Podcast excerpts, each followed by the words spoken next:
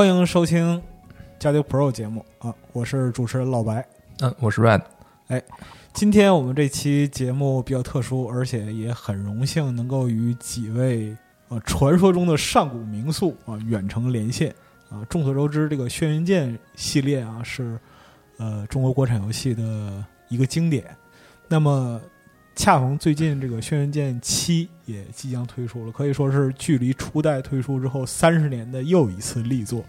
那么这次我们也很荣幸的邀请到了一直在《轩辕剑》团队之中，呃，从事创作的几位老师啊，和我们一起来录制这期节目。有请几位老师自我介绍一下。呃，各位听众、各位玩家，大家好，我是轩机的制作人杨元生。嗯，各位听众，大家好，我是《轩辕剑》的音乐制作人吴新瑞。嗯哼，各位听众，大家好，我是那个《轩辕剑》系列的美术指导罗国成。感谢几位老师，呃，能够百忙之中啊参与我们这次录制节目的录制。那么，《轩辕剑》对于很多玩家来说是一个呃很亲切又相对来讲有一点陌生的。这样一个游戏 IP，因为说它亲切，是它伴随着很多 RPG 爱好者的成长；说它陌生呢，是呃，我们一想起《轩辕剑》，那么就是第一直观的反应就是中国的古典文化以及那些在历史上耳熟能详的名字，却演出了一个又一个呃架空的故事，呃，带来的就是生死别离啊、爱恨情仇啊。其实，在这个从初代诞生的到现在。三十年之间一直牵动着许多玩家。那么我们今天既然有这个机会，就当然不能浪费啊，还是想讲讲古，因为我们去考证这个东西，呃，不如就是当事者呃亲身体验的经历来的更有说服力。所以说，在这儿首先想请问几位老师讲一讲这个《轩辕剑》的初代啊，它是怎么诞生的？因为毕竟那个时候我我我才九岁。啊，这个是这个时间相相距来讲，真的是比较古早了。呃，我是他们之中最最年轻的斗魔组员，所以呢，我用我这边的回忆先讲述一遍，然后再有几位前辈补充一下。嗯，那呃，我是从轩一开始就一一路玩到。呃，风之舞就是宣二的外传。那就我还是玩家的时候，到成为组员这个过程当中所知道的资讯，其实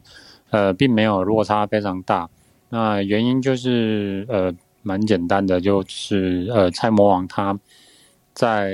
年轻的时候，呃大概是高中左右吧，认识了就是大宇资讯的呃老板那。李永进先生，那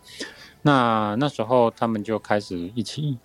做了一个游戏的合作，然后呃，当时市面上比较多都是呃外文的游戏。那蔡明勇他本身也蛮喜欢玩游戏的，那对做游戏也挺有热情。那那时候就会思考说，为什么都没有一款中文的 RPG 或者是中文的游戏这样子？那他就想说，那不然跟大家好朋友一起来做一款中文 RPG 吧。那从那个时候就呃拉了一些他的好朋友啊，甚至是邻居啊等等这种伙伴们一起加入。那就呃大家一起集思广益，就弄出了呃轩辕剑一代。那可是很遗憾，他在做到一半的时候，那个呃。这个 教招令来的，就是他要去当兵的。那他就去做了那个呃一些呃准备之后，就在 最后当兵前的一天，把一一个游戏呃做到一个段落结束，然后他就去当兵。那也因为这样子，他有一点遗憾，所以就埋下了一个呃《轩辕剑二代》这一个作品的一个萌萌芽。那二代呢就。呃，有更多的生力军加入，那时候呃也比较多大家熟悉的呃一些老成员，比如说像包红修啊、郭炳宏、罗成的的这些人都也也有一些人也是当时也是一起去当兵，然后后来退伍了，所以呃，二代算是蛮多这个是属于呃老成员回归的一个代表作，然后在作品上面也重新想的故事，把全部的这个架构都思考了一遍。那二代呢，也是玩家。呃，算是第一次比较完整接触到轩辕剑的这个产品，好之后就是风之舞。那轩辕剑诞生的一个过程，呃，我的印象大概是这样子。那再由那个呃几位前辈补充。好，说完了。呃，我是那个罗国成。那个其实刚才杨医生他已经讲的差不多了。那我现在补充就是一点呢，就是呃补充一点点。就是说，当初一代制作的时候，呃，郭炳就已经有加入了，他那时候就已经是美术的主要主笔嘛。那二代的时候才正式有企划这个职位，那包宏秀才是正式加入。那就刚杨先生讲，那个我们的整个故事架构才算是有比较完整，跟日傻 P G 这样比较完整的一个架构，游戏架构出来。那我补充大概就到这里。呃，关于一代，我实在不知道应该怎么讲，因为那个时候我还没有来到斗木，所以就以刚两位前辈的说法为 为主吧。因为我我自己本身是从三代那个才开始加入，然后嗯，一代、二代还有风之舞，我还没有加入东某。嗯，所以这方面我就没有什么可以提供可参考的资料。嗯，谢谢。呃，罗老师您好，呃，我想呃问一个问题，就是呃，这个《轩辕剑》初代，呃，它这个主角用的都是《倩女幽魂》这个电影里的主角的名字，这个当时是怎么考虑的？哦，这个问题我们前天也才聊到了，嗯，就是说。当初因为，呃，魔王他那时候是是高中生嘛，那那时候《倩女幽魂》的电影也蛮蛮红的，那他想说，那就好吧，就用这个名字，就是角《倩女幽魂》里面的角色名字试试看，觉得蛮有蛮有趣的嘛，所以就用这个的这个里面角色的名字。嗯，好的，还有一个问题啊，就是这个《轩辕剑》系列从二代开始就确立了一个。呃，比较明显的这个水墨的风格，那我想问一下罗老师，当初为什么会选择把这个就引入这种风格，这种呃美术风格，而且又延续了下去？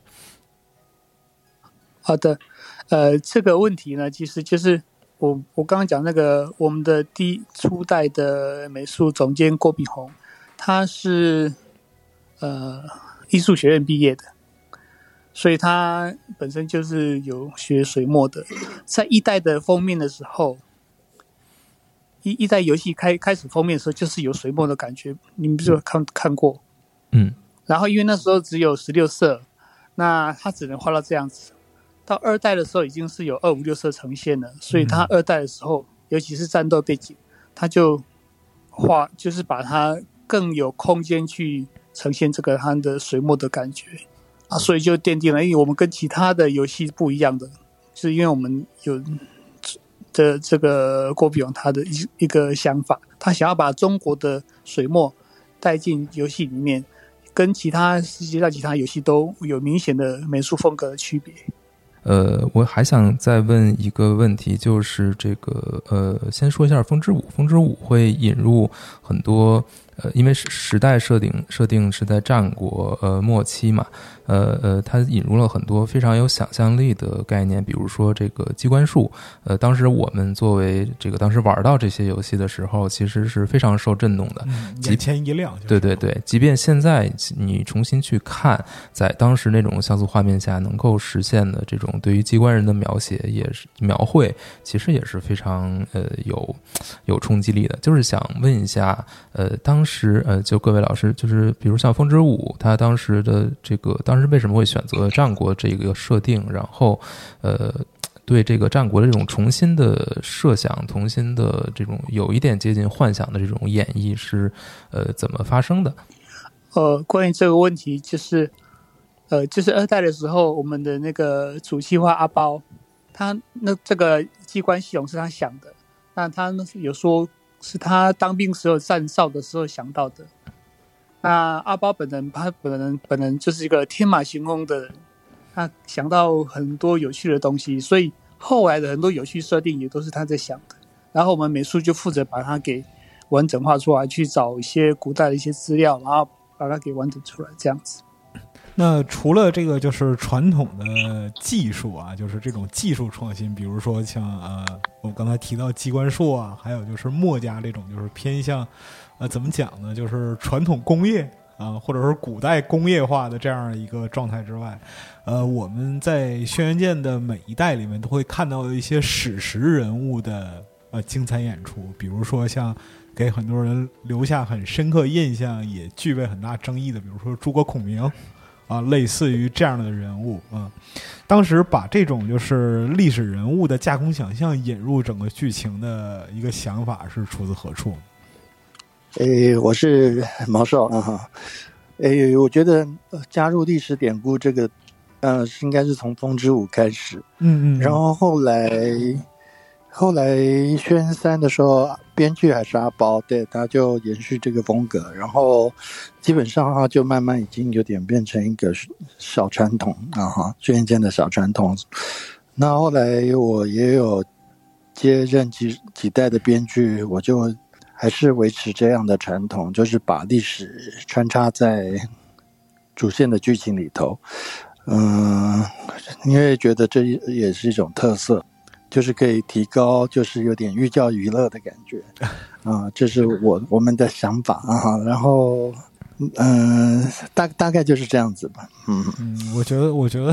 那个在这个问题上，其实您还能聊不少的，因为，呃，毕竟从。呃，从三开始，从从天之痕开始，然后一直到宣六，那里边就是被玩忠实玩家传颂的名句，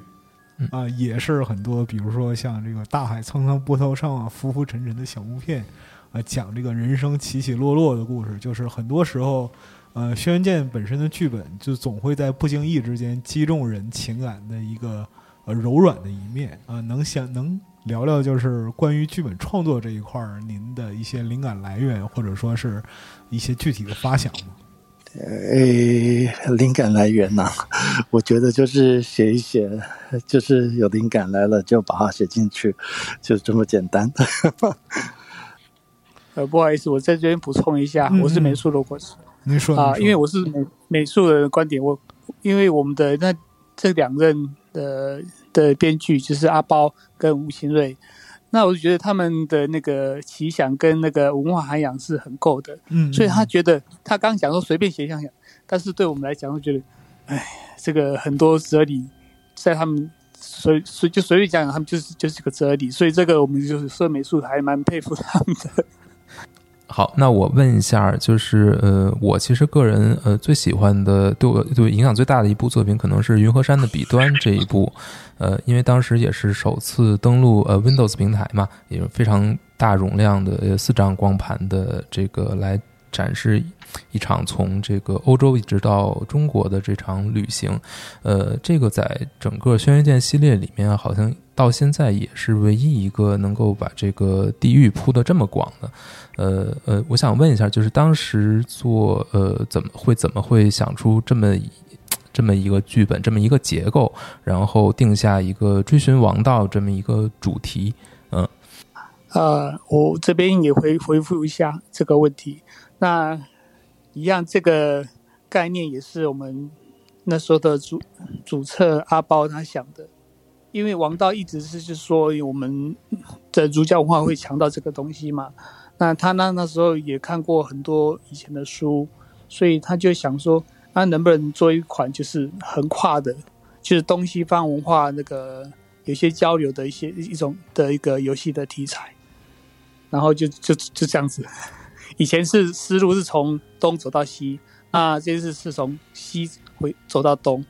啊，因为它的地那个场景非那个游戏场景世界观非常的辽阔，所以呢就做的蛮宏大的。有参考马可波罗，也有参考马可波罗，参考马可波罗《东游记》的这样一个概念是吧？呃，这个就要问，实际上就交问阿胖了。那总体来讲的话，就是引入历史，在每一代轩辕剑里面，其实都会是让玩家们哎有所触动的这样一个基础吧。就历史本身啊，历史本身来讲的话，有的时候它可能讲述的话题是沉重的，但是呢，在其中呃以情感或者说是旅程为主线，把这种历史情怀串联起来，它就有了一个别样的风味啊。哦，这个像其实我们在写《轩辕剑》有，如果是跟历史有关系的，那个就是那几代的话，我我自己的话会先做收收集资料的动作，然后收集资料的时候，大部分我会先做一份就是所谓的先建立一份年表，然后年表大部分。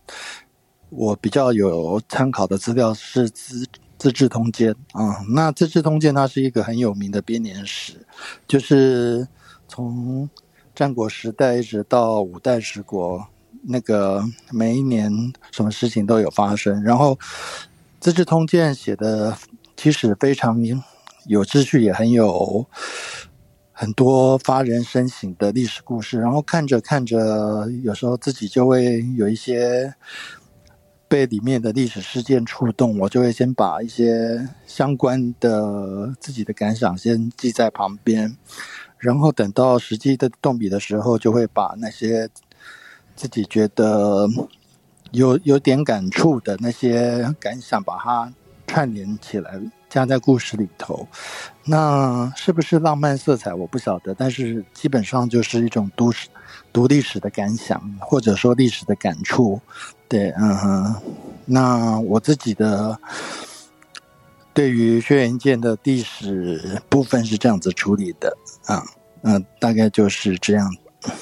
那就是等于说是，呃，您在读史的过程之中，自己的情感受到了触动啊，由此而诞生出的人物，实际上是您在创作的时候，把一个形象放到历史的环境里边去描绘他的见闻感受的。这样一个状态嗯啊，对，差不多是这样子。呃，因为我觉得每个人读历史一定都会有一点感触嘛，哈哈。那因为历史说起来就是以前的人活动的故事啊。那我们看到这些故事，就会有一些自己的想法。那尤其是里面有一些比较知名的历史人物。他们表现出的有些英雄、英雄豪杰的胸怀，那些就会让我们心中就有更多的感触。嗯，那我觉得《轩辕剑》的历历史部分，我就是抓着自己的这样的感动下去写。那我想再问一下吴老师，就是面对这个历史上的这些人物的时候，您在这个创作剧本的时候，对他们进行呃不同角度的这种呃思考和解读，那您呃就是怎么把握重新再演绎和他原始的历史人物之间的这种关系？就是到底在这有没有一条线？就是说您要。呃，保持在这个中间，就是一方面，它要能符合我们对历史人物的固有的认知，它的史实的这些相关的；另一方面呢，你要对它进行一种重新的解读，一种新鲜的或者说更现代一点的目光去审视它。您是怎么在编这个编写剧本的时候来去处理这个人物的？有没有什么诀窍，或者有没有什么您觉得呃需要？呃呃，别人就是我们未来的游戏开发者，比如说他可以去借鉴的一些东西。嗯，这个这个，我觉得我自己的拿捏方式也是，呃，有些人喜欢，有些人不喜欢。老实说，是这样子。那基本上我自己是很喜欢看一些野史或者说历史评论。那历史评论有一些就会对一些现有的那个历史人物的。看法有提出不同的角度的观点，那我有时候觉得，哎，讲的有道理，我就会把它引进来。那当然，只要是观点，就会有人喜欢，有人不喜欢。那我基本上就是想说，能够把它串到故事里头来的就串，然后如果真的加不进去的，我也不会勉强。大概就是抓这样的一个嗯、判断的基准了。嗯，那就是在整个创作过程中，您刚才提到也很重要，就是只要是形成观点，那必定会有人喜欢，有人不喜欢，因为创作本身是一个相当主观的事儿。那本身来说的话，能够把这个角色命运和感情提高到一个与历史事件平齐的高度，我觉得是需要相当比例的。那么在历代的创作之中，因为您也参与过非常多的就是历代轩辕剑的剧本的创作，那么您自己认为比较满意的，呃，有代表性的呃角色描绘是哪一部作品里？呃，这个嘛，说起来应该很多人不认同，但是我自己比较喜欢的是《汉之云》和《云之遥》里面的那个诸葛亮，因为我觉得那个叫 果然是他。呃，但但是因为诸葛亮的形象已经很强烈的烙印在烙印在每个人的心里头，那、哦所以我那样子写的时候，就会当然就是刚刚讲的，有的人会喜欢，有的人不喜欢。那但是我为什么会最喜欢的原因，是因为他花了我好多的心血去查历史资料，嗯对，然后把那些历史资料重新又整合起来。然后我的写的诸葛亮比较偏向正史，嗯、虽然看《三国演义》的人对对对，的话，那个可能会很想杀了我。不过基本上，我嗯因为花的心血特别多，所以反而自己最喜欢啊啊。那就很明显一提到就是。就像我们在这个节目前面也提到，就是诸葛孔明这个人物形象构建啊，他就他是一个可以说是颠覆了玩家在其他的文化因素中获取到的诸葛孔明形象啊，可以这么说，就是他很丰富又很复杂。那么就是呃，里面综合了很多看起来根本不可能在传统认识上发生在诸葛亮身上的事儿。那就是当时您写的时候，有没有想到，就是他可能会遭致玩家的非议，或者说是呃，就是情绪上的反弹？呃，诸葛亮嘛，那、嗯，对，那个，呃，呃不过那个时候我们面对的诸葛诸葛亮以三国为背景的轩辕剑，其实我一直在回避了。那个很早前那个 魔头就希望我写比较红的三国时代，我一直回避三国时代，因为三国时代是每个人心中都有一个自己的三国嘛。嗯嗯，你怎么写都会挨骂啊！就算你写的很好，我看到很多其他的三国时代的改编的小说也是，一定都是有褒有贬的。然后，那 所以，所以我本来也是一直回避，就一直我自己反而比较喜欢春秋战国时代，因为我比较喜欢看东东周列国志。那后来那个三国时代，后来我想说算了，还是接受一次挑战，就写写看。然后写的时候，面对最大的挑战，反而是已经那么多三国作品了，你要怎么写的跟人家有区隔，就是商品那个特色上的区隔。那我们那个时候想到的是，反而是反过来，因为一般人对三国的认知都是从《三国演义》来的，嗯。那我们是从正史，我真的花很多时间去看那个 正史上的三国上的诸葛亮的形象啊，对，然后用正史上的诸葛亮的形象再反过来套到那个三国时代里的比较有点《三国演义》风格的世界里头，对，所以那个汉之云云之遥的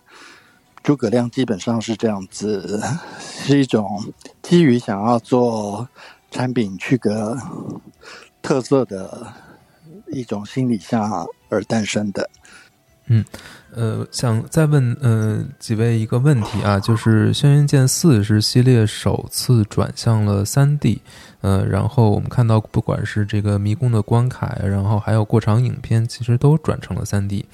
呃，而且有一个很重要的特色就是，虽然画面转成了三 D，但仍然保持了整个系列这种水墨风的特色。那我就想问一下，呃呃，罗老师和这个杨老师，呃。当初为什么会决定要转成三 D？然后在这个过程当中有有开发，不管是引擎还是游戏的架构，有没有遇到过什么样的挑战？还有就是把水墨风格转换到三 D 上，这个难度在何处？呃，我们刚这那宣誓的时候，就是、嗯、因为那时候各家游戏都开始往三 D 发展，那我们也想说我们要以后都是要往三 D 发展，所以我们就开始着手做三 D 化的工的的准备跟工作。那当然我们会遇到很多问题，比如说当初的电脑效能配备都没有很好，那我们的角色面数跟场景面数，还有贴图数等等这种资源都要很精简。那所以在资源很精简的情况下，要把人物做得到位，那其实是真的是很大的挑战。然后我们一开始只自己看着就觉得，因为你从二 D 我们美术从二 D 转到三 D，然后看三 D 的那个都是快，大家都是块状面，都觉得很不习惯。那这是这个角色部分，那场景部分就它就要旋转嘛，有时候我们会要要克服玩家旋转之后会迷路的感觉。嗯嗯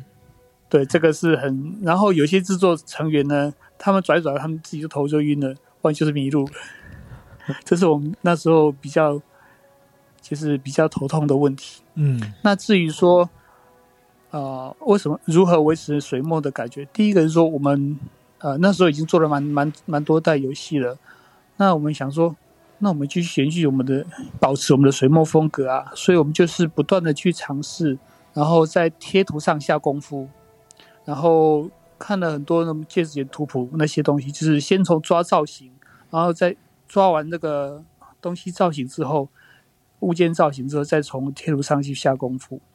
这样子才能够维持住它整个的水墨的感觉，不会跑掉。嗯、那我这边补充一下，因为在那个年代，其实我有一段时间离开过斗，所以那个年代是我那个缺席的年代。那在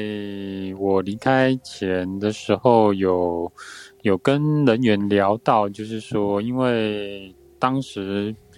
呃，PlayStation 就是俗称 PS 第一代。嗯，已经在市面上了。那 PlayStation 就是最呃，应该怎么说呢？它就是最早次世代嘛。那它它的游戏几乎都是呃以打三 D 的这个呃方向去嗯做一个推广。那多模小组在那时候也有自己呃研究了一个三 D 的 engine，然后那个三 D 的 engine 也有尝试做过一款游戏。那后来就觉得说，呃，三 D 的部分似乎可以为剧情表现也好，游戏玩法也好，各种呃游戏的表现性上面，它都做了一个翻转。那因为多摩自己本身就蛮喜欢尝试一些不同的路，或者是做一些挑战。嗯那在一些呃讨论之后呢，所以小组就决定说，那既然这个三 D engine 也有开发过一款游戏，那验证过这个 engine 是能开发游戏的，那就来试试看，用它来开发轩辕剑作为一个尝试。那其实从二 D 到三 D 的一个转换，呃，不仅是制作者要克服很多困难，玩家也需要有这样一个适应的过程啊、这是其一。另外一个，从轩辕剑的呃，可以说是从天之痕啊，两千年，然后到现在，呃，其中就是风格也经历过几次转变，尤其是到轩辕剑七啊，最近的这一一代，那么全面转向了这个虚幻引擎。它其实也是对现在这个时代人们视觉的一个要求。但是呢，呃，从老的 RPG 玩家或者轩辕剑玩家的角度来讲，一方面虽然说角色啊、环境啊、场景的这些啊视觉精度有很大的提高，但另一方面来说，这个引擎本身呢，它更偏向于写实的风格。我们可以看到，就是使用虚幻引擎进行制作的游戏啊，它本身来说的话，就是呃写意的内容要表现起来可能会有一些阻碍，或者说是有一些困难。那么就是多莫在这方面有什么考虑？呃，虚幻是在风格上面的诠释，嗯，就我们的理解，其实它也是蛮多元的啦。它嗯当然在 engine 的本身，呃，在渲染演算法的这个部分，它是偏向写实拟真没有错，但是它透过，因为它也算是一个开源的一个 engine 嘛，那在某些程度来说，还是会呃依据使用者需求去可以做蛮大幅度的调整。嗯。那呃，随着这个大家对于虚幻引擎越来越熟悉，我们也看到，呃，国内外有很多作品，嗯它虽然用虚幻式，但是它不是只是写实啊。那最呃早一些日子比较有名的，比如说像呃勇者斗恶龙，它它就是它也是虚幻式做的。那那可是它它有尽量去维持这个勇斗的原本风格的一个传承。嗯嗯，那这个他们花了蛮多力气去做的。然后到后来比较呃，就是挑战幅度更大一点的，就是那个呃七龙珠格斗的游戏嘛，嗯它就整个就是可以说是卡通渲染的这个方向在做了。那对于呃轩辕剑来说，呃，为什么会从事写实的风格呢？嗯，其实也是考虑到这次游戏类型的转变，以及这个呃整个的故事跟玩法，呃，想要表现的一个层次跟方向，在选择上面，我们尝试过比较多种风格，那最后还是认为写实会比较贴近这个整个玩法跟剧情演绎的一个呃配合方向，那最后才会定下来。不过，也许在未来某一代或者是 下一代，那在玩法跟故事上面，它更适合呃水墨或卡通都有可能。其实东莫在这这个这个部分并没有太过设限。也就是说，呃，美术风格其实更多的是跟比如说游戏的呃玩法、游戏的设定以及它的这个剧情的整个呃呃风格是有很大的关系的，所以最后选择了现在的这个这种美术的方向，是吧？呃，以期待的话是这么设定没有错。那如果是以前的话，我们的理解是它并没有这么的，呃，就是一定要绑这么深。呐、嗯，但是因为随着随着时代的演进跟各方面的呃状况，我们会去发现，呃，风格跟游戏的这个所有的设定，包含故事、玩法，甚至小到道具图、嗯设计、UI 等等这些，都是必须要绑得很深，它的完整度才会更高。那这也是为什么就是呃，在这次的 UI，其实有一些玩家也有反映说，哎，为什么不像以前那种 UI 啊，比较比较有呃中国风啊，也比较有那种比较有那个轩辕剑味道啊，或者是比较有设计感的，怎么怎么等等这种。那也不是说我们没尝试过，而是说这个写实风格的游戏，如果你再配上这么华丽的 UI，其实它整体的的表现上面会很渣，就是呃你会一次接收到过过满的资讯啊。那嗯嗯嗯所以我们也可以看到，呃，有一些大作，其实他们 UI 也都比较简单，呃，嗯也是有一些考量在里面。那其实就是对于这个呃各个方面的，包括说细节啊、元素啊等等的调整，实际上也是随着这个呃时代的发展在不断进步的。其实就回顾整个轩辕剑这个三十年的历史，都是一直在不断的求新探索啊。几位老师刚才也谈到，就是多么本身它也有这样一个呃创新的基因在里面，就是会去不断尝试啊没有试过的东西。但是我觉得在轩辕剑里边，呃，总会有一些元素或者是一些内容是它不能割舍、必不可少的东西。那几位老师能不能谈谈这方面的一个内容？诶，我先就具体具体面来讲哈，嗯嗯 那个呃轩辕剑什么东西是不可或缺的风格？这个很多争议，玩玩家也常在讨论，然后到现在也还没有定论。比方，有人说是水墨风，有人说是历史。那我我这边就我自己个人的看法来回答好了。我自己觉得，从大概二代开始，轩辕剑都有一个贯穿到现在还是维持着的一个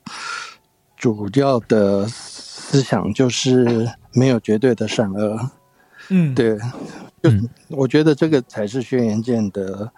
一个精神。是的是的这是我自己个人的看法。对，就是你可以发现轩辕剑的各代里头没有所谓绝对的好人坏人啊。嗯嗯那这跟一些游戏来说比起来，应该是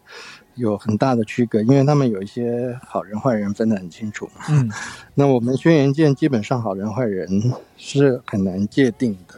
坏人中有他自己的想法和他的坚持，甚至他的理想。那好人里头也是有他自己的，就是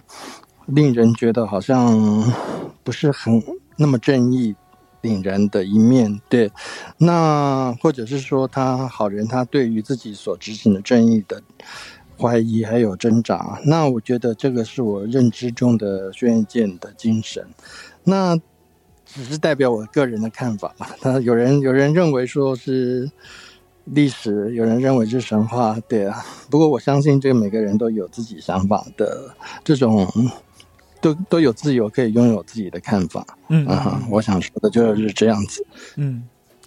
嗯，其他几位老师是否也有自己的个人观点呢？嗯，其实我跟毛寿的想法差不多，就是在轩辕剑里面有一个蛮重要的元素，就是呃不同的角度。呃，因为轩辕剑常常在诉说的就是呃，请请您换个角度想想，啊，就是换位思考这个概念呢。那因为很多很多的误会或纷争，或者是呃小到这个小到家庭争吵，大到国仇家恨，都是一样的概念，就是你只是没有在他的立场去看这件事情。嗯那所以在多摩的一个传统里面，在故事上面一定会或多或少去点点出这个角度，让玩家去思考一下。那可能也是因为这样的关系，有有有人就跟我们说，哎，可能因为你们轩辕剑都做这种这种剧情，所以你们的玩家都很理性。这样，这也是一个呃蛮蛮有趣的状况。嗯嗯，那至于说呃游戏内的话，呃，Domo 其实我还有蛮大的印象，就是说我我刚加入 Domo 的时候，我想想说，哎，那个多设计几种有趣的系统来玩玩这样子。嗯，那其实我那时候面临到的一个呃，就是算是指教吧，就是他们说呃，因为炼妖炼妖壶这种这种玩法已经在玩家深刻的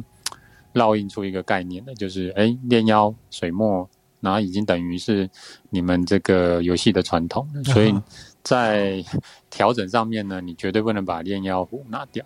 哦，那所以也就是因为这样子，呃，在炼妖壶必须得存在之下去想，还有哪些系统加入之后可以好玩，可以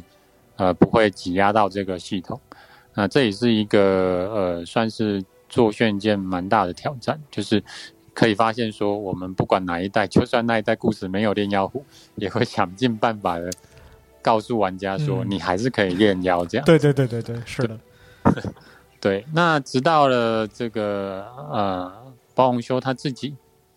因为呃，能打破限制的永远只有创作限制的人嘛，嗯，所以他自己电妖虎是他创的嘛，所以他就创了一个新的系统叫天书。对，那这个天书系统其实也广受好评啊，也是玩家津津乐道的一个系统。嗯那那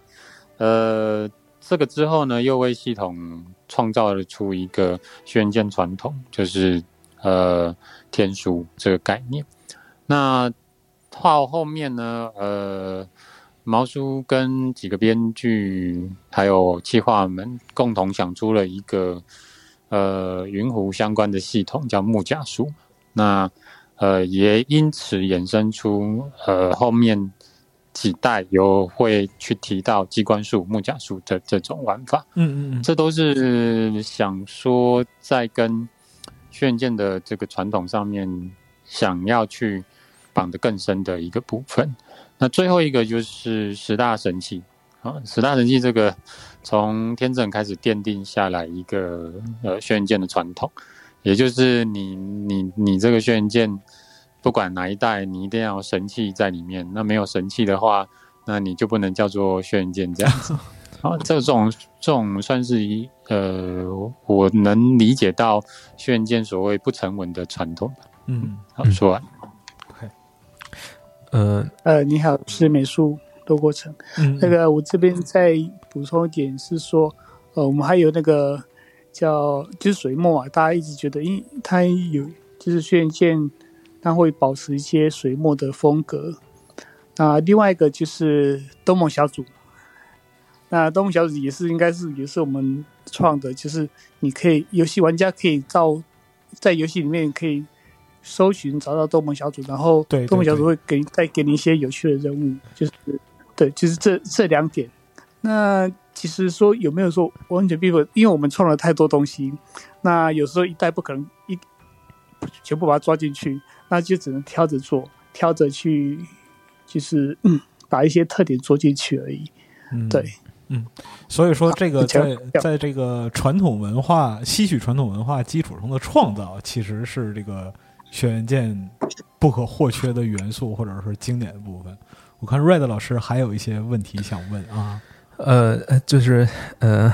其实我一开始想问是多么工作室，我想问一下 这个呃，在游戏中加入自己工作室，就这应该是从二代就开始加入了。当时这个最初的想法，不知道诸位有没有了解的，就是为什么会想在游戏里加入这么一个打破第四面墙的一个设定，而且还在后面一直坚持了下去，就是每一代作品都会出现。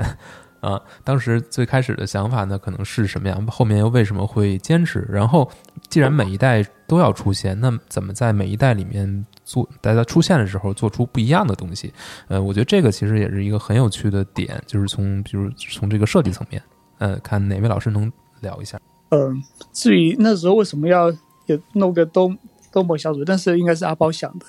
那我们觉得这样可以带给玩家不一样的。感受跟很多乐趣，就是这是一种乐趣。明白。然后每一代会不一样哦。这个每一代的，就是我们希望带给玩家，就是在多某工作室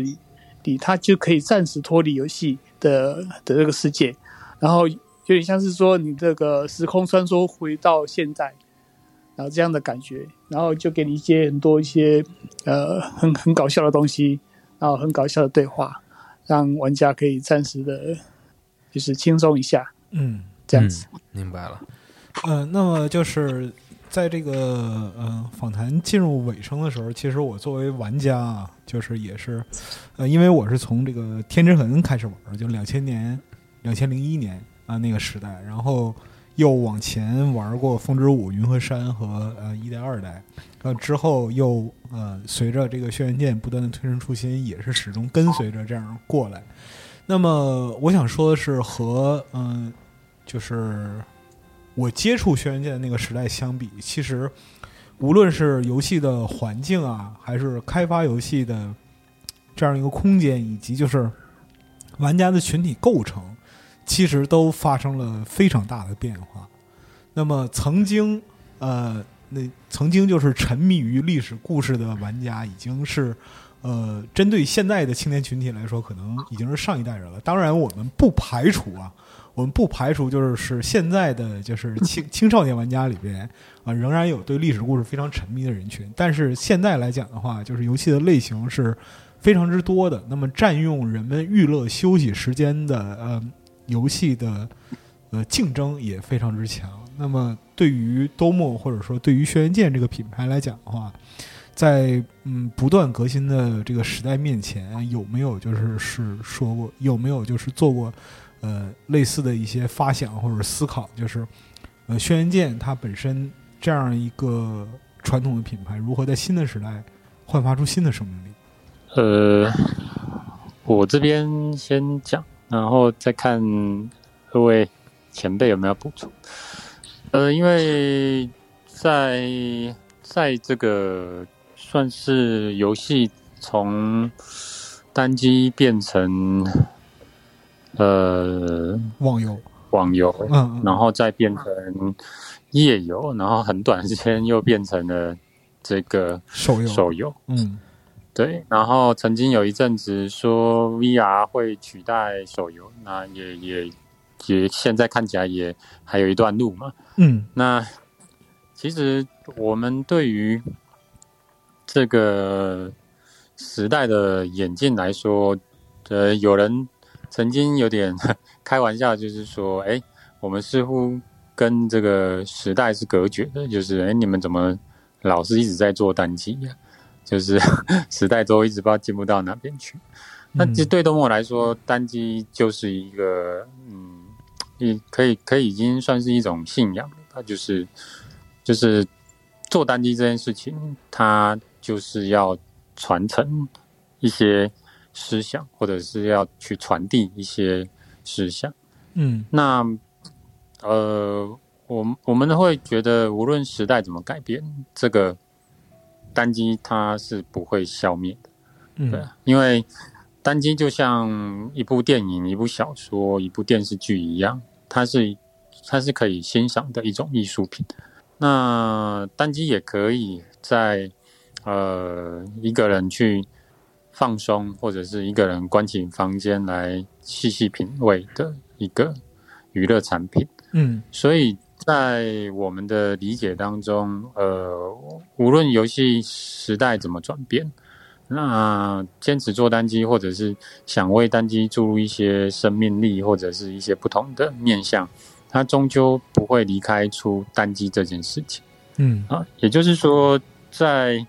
面临这样子，呃，算是游戏的战国时代嘛也好，或者是这个竞争相当激烈的市场下，我们当然会想去做一些突破跟改变。嗯，那但是这些突破和改变，如果他已经去改变到单机这样子初衷的一种信念的话，那才会是我们比较担心害怕的。那至于就是说，呃，把这个单机呃的精神一直传递下去这件事情，我嗯相信我们只要不离开这样的精神，呃，做这样子的产品，它不会有退潮流的这种时候发生。那其他两位老师呃有有需要补充的内容吗？呃，我我这边补充一下，就是呃，因为我们每次玩游戏，每次我们游戏上市之前，那我们美术就是比较有空去测游戏，所以对对我们团队来讲，我们美术是那个游戏测最多变的第一第一手玩家。那每次玩我们我们玩自己游戏的时候，都会觉得呃蛮感动的。当然，这个是 不是不是在拍气话马屁啊？是真的是蛮感动的。嗯就是说，呃，单机比较像是就是刚刚讲的是像是一部电影，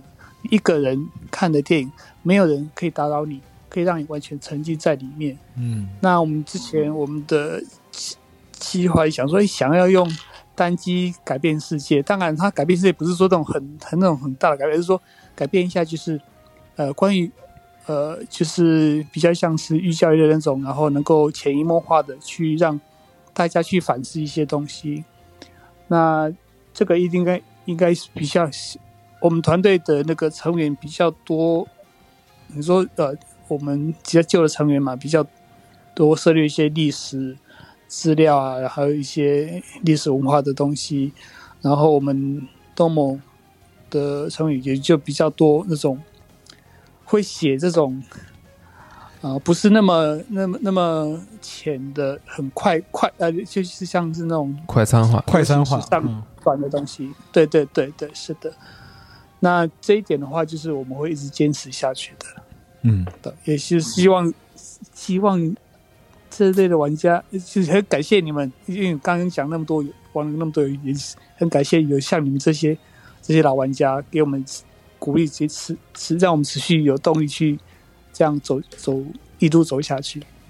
啊，呃，我还有一些关于《轩辕剑七》的问题，我相信很多玩过试玩版的玩家应该也会比较感兴趣。那我想提给呃几位几位老师，呃，首先一个比较大的变化就是《轩辕剑七》从原来的回合制或者是半即时制，彻底改成了即时制，呃，这是一个即时制战斗是一个变化。然后还有一个比较大的变化就是，呃，其实呃。它变成了一个偏动作向的游戏，或者说，其实很，其实已经是一个可以称一个半，可以称为动作游戏了。然后，嗯，我想问的就是，在这个巨大的嗯战斗系统的变化过程当中，呃，怎么去嗯把《轩辕剑》过去战斗系统里面的一些有趣的部分能够融入进来？同时呢，因为从过去的可能同时能够控制很多个角色，改成了控制同一个角色，那怎么能够把这个角色做的呃丰富，能够让玩家从头玩到尾都觉得呃不管是有新鲜感啊，还是说这个能够觉得呃花样百出，就是让他能够没有重复的疲劳的感觉。嗯好，我们在做这一代战斗设计的时候，就有先讨论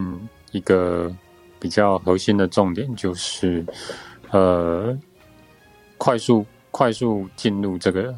游戏，然后快速的去理解、上手，快速的去体验，或者是快速的呈现出游戏的精髓，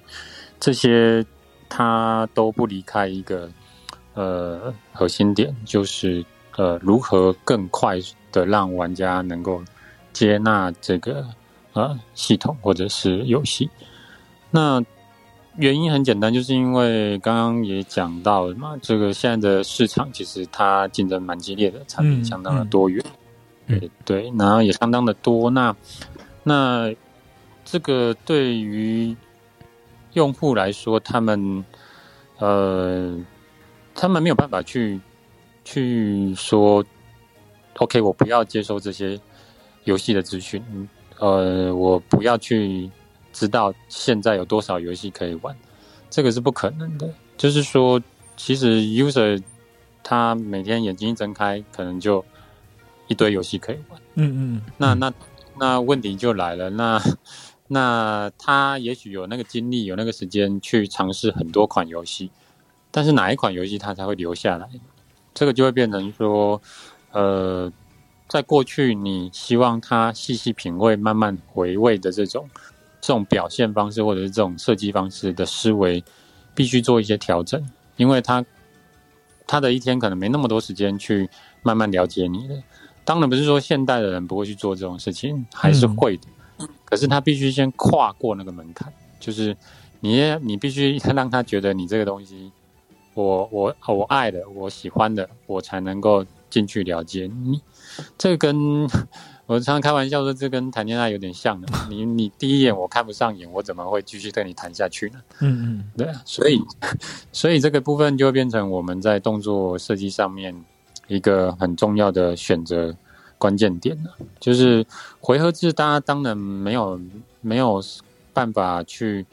跟即时制做一个什么高高下，或者是做一些分别的一种比较啊。其实它就是一种玩法。那很多游戏都有各种不同的玩法，它没有优劣高低的这种比较需要在里面。是的。那从回合制转其实是很单纯，就是呃，其实是它相对在。快速进入一个游戏的这个优势上面，它多多占的一些优势。嗯，对。那那这也是我们会选择动作 RPG 的关系，因为我自己是有不断的在强调，就是说我们不是动作游戏，我们是动作 RPG。嗯，那动作游戏跟动作 RPG 的差异性，呃，相信对于这两个名词比较熟悉的人，应该能理解它的差异性在哪边。那我们就不花太多时间去说明。嗯，那重点就在于动作 RPG 对我们来说，它的 RPG 要素还是在的。所以你刚刚提到，就是说怎么样让 user 可以，呃，在操作一人之下，还能够玩的比较，呃，深入啊，或者比较有趣啊。那那它的一个关键点，就是在 RPG 的成分上面，我们花的比较多力气。嗯，那玩家在旅途的过程当中，他有呃天书的这个系统可以玩，它也有武技御魂这种呃属于天赋树技能的这种那玩法可以去深究。嗯，那在对应敌人的过程当中，你会发现说某些敌人用什么样的方式去搭配会比较好攻克。嗯嗯，那也在未来我们也会设计一种算是计时赛的玩法。让玩家在去做一些的更进阶的挑战，哦，那这就是比较比较偏回合制的产物了。那这个部分就是我们从在转变的过程当中去保留到一些过去轩辕剑的一些要素，让在想要去做细细品味的人，他可以去玩这部分。那如果是属于那种手操。高强高高强度的玩家，他可以去纯粹靠手操就通关啊，所以像呃可能比较偏好动作戏的人来玩，就会发现，哎，这个游戏不难呐，哦还不够难呐，或者是哎还不够怎么样啊，等等等等。但是这个其实我们刚刚也说，其实它不能称之为动作游戏，所以没办法去跟。动作游戏做一些比肩或者是比较，就是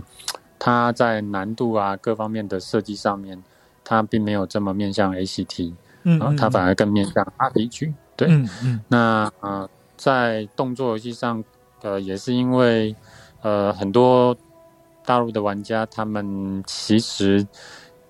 呃，尤其是比较年轻的，他们其实接触的第一款游戏，可很高的概率都是网游。是。那那网游对于 他们来说就是一个比较及时的体验嘛，就是呃我马上要看到结果，嗯，好，这也是选择动作的关键原因之一啊，嗯，对，所以这这些综合因素之下，就是呃最后现在大家玩到玄奇的一个结果。那当然走这一条路会蛮辛苦的，因为我们没做过比较动作的游戏。那所以在动作的手感啊、打击回馈啊，然后效果啊，甚至这个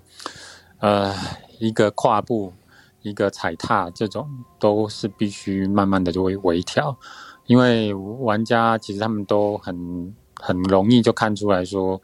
哎，你这一个动作哪一个？关节甚至哪一个步伐踏错了，所以导致我不舒服了。玩家非常严格啊！对对对，这个都是我们。过去做回合制不需要去管的东西，对，但是做了动作，这个就没办法了，对，还是得去面对修正它。嗯，还有一个问题，也还是想请问您，就是呃，像轩辕剑过去的作品里面，其实它往往是有这个大地图的设置，然后也经常可以用一些法术，比如说回到过去的呃经历过去去过的地方。那这一次呢，通过试玩版，我们看到这个可能流试玩版这一小。小部分的流程可能相对来说比较线性，呃，那就是想请问，整个游戏的整个这个流程会，呃，是呃，这个开放度大约会是一个什么样的情况？嗯。嗯，其实我们有保留一定程度的探索啦，但是在整个的游戏设计上面，它还是比较偏那种关关卡型的游戏，所以嗯，在整个的呃流程上面线性感会比较强，那探索度呢会比较弱。那在这个大地图上面的设计，我们依然有留着这样子的一个传统。然后呃，玩家也可以去稍微看一下大地图，会跟那个年代的真实环境差不大太多。嗯，也就是说，我们会去参考当时的一个地理环境去做整个游戏进程的设计，甚至地图的设计。嗯，那这个就是我们最终的大地图。那至于说以前可能有什么土地神符啊，或成龙念法这种啊，属于轩辕剑传统的传送法术，那在宣七这一代，它会是用一个，也可以说算是轩辕剑借鉴而来的，因为轩轩辕剑之前有一个，呃，算是敌的还是物品，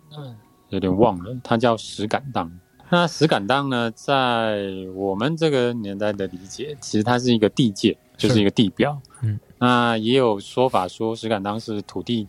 公，也有说是石头公，就是祭拜用的。好，那有一些说说法蛮混合的。那总而言之，它可以来当做是一个标记、标记的一个概念。所以我们这一次宣期的传送方式，就是你去跟石敢当互动。那石敢当会启动一个法术，你就可以传送到可以对应石敢当的位置。啊，就等于说是一个标记点或者传送点的这样的概念。啊，是是是，那免去这个玩家奔跑的一种劳累啦，因为呃过程当中玩家还是需要去做一些移动的，那这些移动当然你从头跑到尾是没问题，因为这次的设计。是采用那个无缝的方式哦，那主要也可以让整个的沉浸感比较强一点。那当然也不是说全全无缝啦，就是我们是尽量去做到呃不传送这件事情，嗯，就是不 loading。对，那这个部分呃会会比较有代入感的，所以在整个的设计上面，呃，也不是为了。什么原因去做无缝？就只是单纯在你 跑地图的时候比较不会有中断感这样子。嗯，好，还有一个问题啊，就是呃，这一次应该会突呃，在 PS 版应该会推出这个日文的语音。呃，我听说，呃，咱们这个我想问的问题就是。呃，轩辕剑未来往国际化这方向的发展有什么样的打算？不管是日本市场还是欧美市场，呃，比如说，如果将来真的想把呃轩辕剑这个系列呃推到更更广阔的呃呃国家去发售的话，呃，有没有信心就是欧美玩家，比如他们也更能接也能能接受现在的轩辕剑的这个形态？呃，有没有这方面的打算和想法？嗯，有的，因为在呃很久以前，我们应该说，我应该说我个人吧，就会发现说，呃，因为我个人比较喜欢历史，所以我会发现，呃，当你有机会去接触到一些国外文化的时候，会觉得蛮新奇的。那比如说，呃。有一个日本漫画，它是专门在探讨世界所有传说的共同点。那它是一个，算是一个呃博士跟一个漫画家合作的一一部漫画。对啊，那那一部漫画呢，其实呃我会蛮喜欢的原因就是说，我在做轩辕剑的时候，常常需要收集很多史料。嗯，那尤其像刚刚提到宣山，它是横跨欧亚这这个概念。嗯。那那时候其实网络没有那么发达，然后不断的要阅读蛮多的东西方书籍，然后在阅读的时候就会发现一个很有趣的状况：传说这种事情在世界各地，它出现了蛮大量的共同点，嗯，就是说，呃，比如说诺亚方舟啊、世界毁灭啊、造神啊、造人啊这种，你会发现世界各地都有传说的一个。存在，那这些传说呢？呃，你把它做一些剖析之后，会发现其实共通点蛮多的。那也就是我自己会去做一个假想，就是会不会其实，呃，背后有一些 力量在操作这件事情。也就是说，也就是说，其实，在某些程度上面，呃，你会发现，呃。国外的玩家对于其他国家的文化，他们也都存在着高度的兴趣。是啊，对，问题只在于他们读不懂。嗯嗯，是的，对。所以在在很多的 这个讨论的过程当中，其实会有人质疑说：“哎，那个你是别的国家的文化，我为什么要去了解呢？”那这个其实我们也不用做太多说明，因为其实好莱坞就已经帮我们做了这样子的一个注解。他们拍的电影一大堆都不是我们所理解的熟悉的文化，嗯但是我们都看得津津乐道。那那 那这个为什么呢？因为它让你懂了，你懂了之后，很多事情就都很好去发挥了发展。那这个部分也是轩辕剑未来呃想要做的事情，就是我们必须找到好的翻译商，真正把中华文化做一个很好的翻译。嗯，呃，中华文化相当的难翻，相当的难 去做诠释。是的，是的，对，但对对，但是他终究有办法的，因为呃，其实就像那个当初唐唐僧西西行取经回来嘛，那他拿的也不是中途的这个文字啊，他还是做了很多的翻译嘛。嗯对啊，那这个部分也其实这概念，我相信在资讯这么发达的年代，还有技术力这么成熟的年代，这些应该不是非常困难的事情。嗯就是先得把它做好。那至于说美玩家是否能接受，我我自己观察是发现，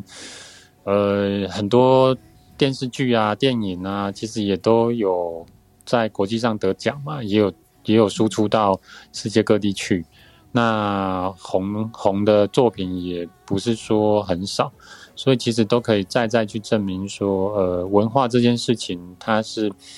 蛮有力量的，就像呃毛寿他写宣六文化的力量这样子的概念，其实是一样的。嗯嗯，文化它是一个非常穿透力相当强的嗯力量，所以我自己对于这种发展是还蛮有信心的。就是呃，只要你能让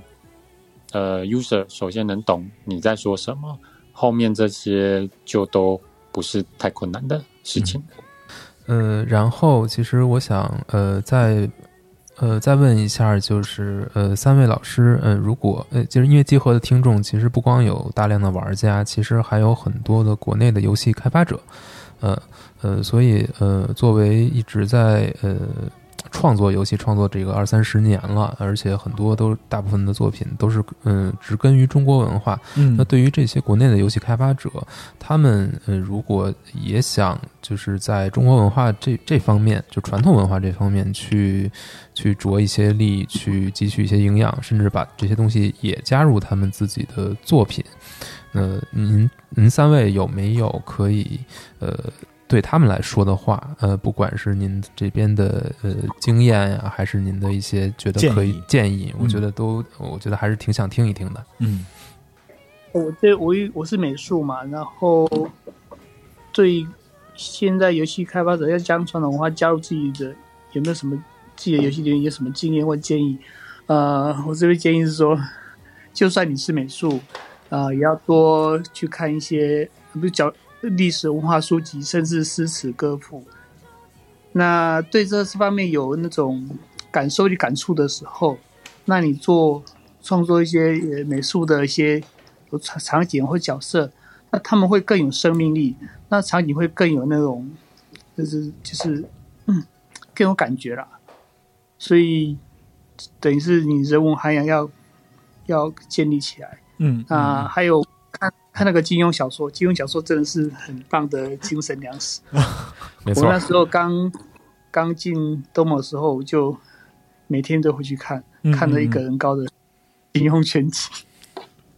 也是那时候恶补的啦。恶补是来得及的，只要你肯肯用心去读。嗯嗯嗯对，然后增加自己这方，还有看看一些戏剧，因为我们早期我们都会去看看看那什么，呃，戏剧，那个舞台剧，哦舞台剧戏剧，你对你去现场去感受一下那些舞台剧，他们表演者他们的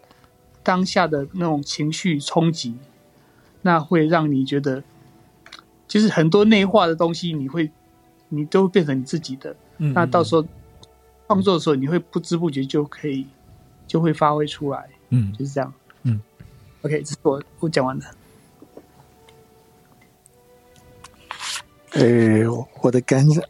我是毛寿。我的想法跟刚小罗讲的其实差不多，就是多听多看吧。嗯，而且我现在的工作比较转向音乐方面，不过我自己还是常常阅读就是历史方面的书籍。我觉得你看的东西越多，就是你能够提高的，就是你的视野也越宽阔。嗯，我觉得多听多看应该就是最好的建议。嗯啊，就这样子。嗯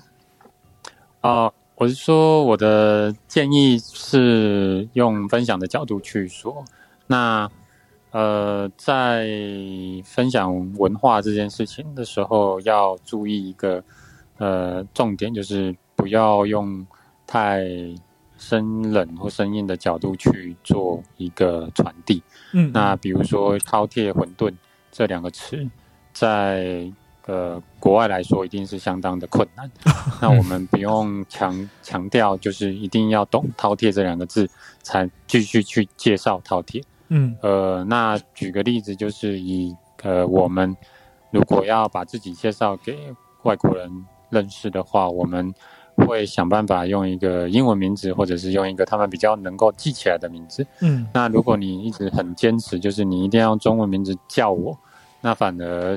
会失去了这个认识的一种契机。那其实文化也常常落入这种盲点嗯啊、希望在做这种传递的时候，我们可以去呃先让人家了解呃你这个东西，然后再回过头来跟他们说，其实这个在我们这边